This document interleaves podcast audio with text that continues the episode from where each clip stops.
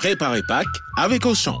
Dès demain et jusqu'à dimanche, grâce à votre carte Waouh Auchan, cagnotez 34% sur tout le rayon chocolat de Pâques.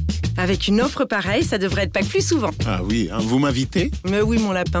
Auchan, avec plaisir. 34% cagnoté sur votre compte Waouh Auchan sur tout le rayon chocolat de Pâques. Hors promo en cours, self discount et atelier pâtisserie. Valable dans vos magasins et drive Auchan participants et en livraison à domicile. Pour votre santé, bougez plus. Vous écoutez RMC. RMC Police Justice. Et on vous retrouve, le chef du service police-justice d'RMC pour l'histoire du jour, Guillaume Biet, bonjour. Bonjour Apolline, bonjour à tous. Guillaume, ce matin, vous parlez d'un baron de la drogue qui vient d'être condamné à la prison à perpétuité.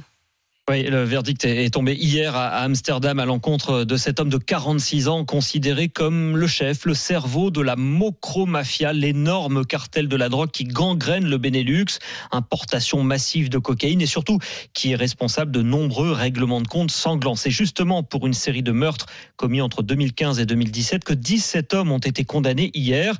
Parmi eux, Ridouane Tagui, un Marocain qui a grandi aux Pays-Bas et qui dirigeait cette organisation criminelle avec une violence extrême, disent les juges. En témoignent les messages que s'envoyaient ces trafiquants décryptés par la police. Ces messages attestent de l'horreur des crimes perpétrés. Un monde où la vie humaine n'a aucune valeur, a souligné le président du tribunal.